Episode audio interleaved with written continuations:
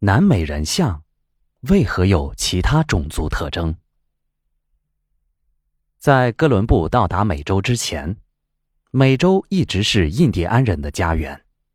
但是，令人百思不得其解的是，在西班牙和南美的一些地方发现的古代艺术品中，竟出现了陶制或石制的其他种族人物的头像。在墨西哥的特南哥地区。曾发现一个奥尔梅克文化时代雕刻的翡翠人头像，虽然该头像的鼻部已经破损，但人们从其扁平的脸型、并不凹陷的眼窝、眉毛、前额和颧骨的特征，仍然一眼就能看出，这是一个中国人的头像。可是，在那数千年以前，中国人是怎么跑到南美洲去的呢？在危地马拉发现的另一个石雕人像，也明显具有中国人的特征；而在墨西哥的韦拉卢克斯发现的另一个石雕人头像，一眼就看出是个非洲黑人。那厚厚的嘴唇，圆圆的前额，明显的表现出尼格罗人种的特征，而与美洲印第安人的相貌完全不同。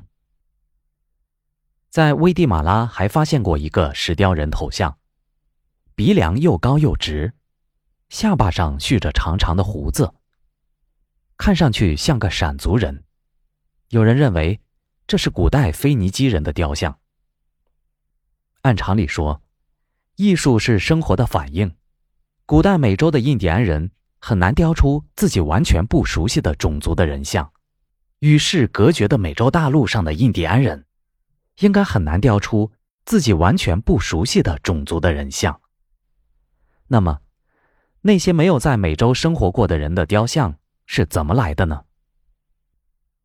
关于中国人曾到过美洲的说法由来已久，史前腓尼基人曾到过美洲的传闻也有人相信，但是这些毕竟还都是尚未证实的假设。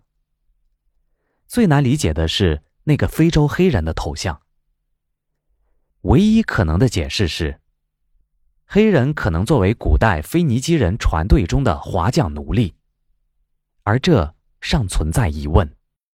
而且，就算有这样的事，又有谁会专为一个划桨奴隶来雕刻头像呢？在蒂瓦纳科著名的太阳门旁边，也伫立着四十八个巨石人像。人们曾经以为他们是祭神的仪仗队或事实，如同通常的神庙前的石像一样。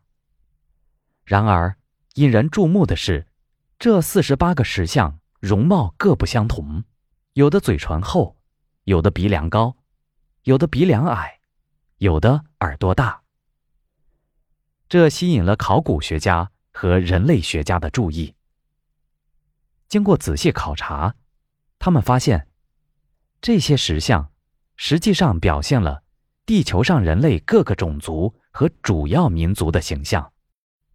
也就是说，这些石像是在其制作者们掌握了人类各个人种和民族的外貌特征的基础上制作的。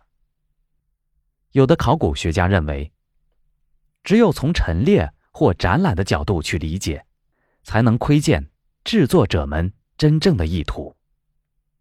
如果是这样，那么在美洲其他地方零星出现的那些中国人、非洲黑人和腓尼基人的石像，也就不足为奇了。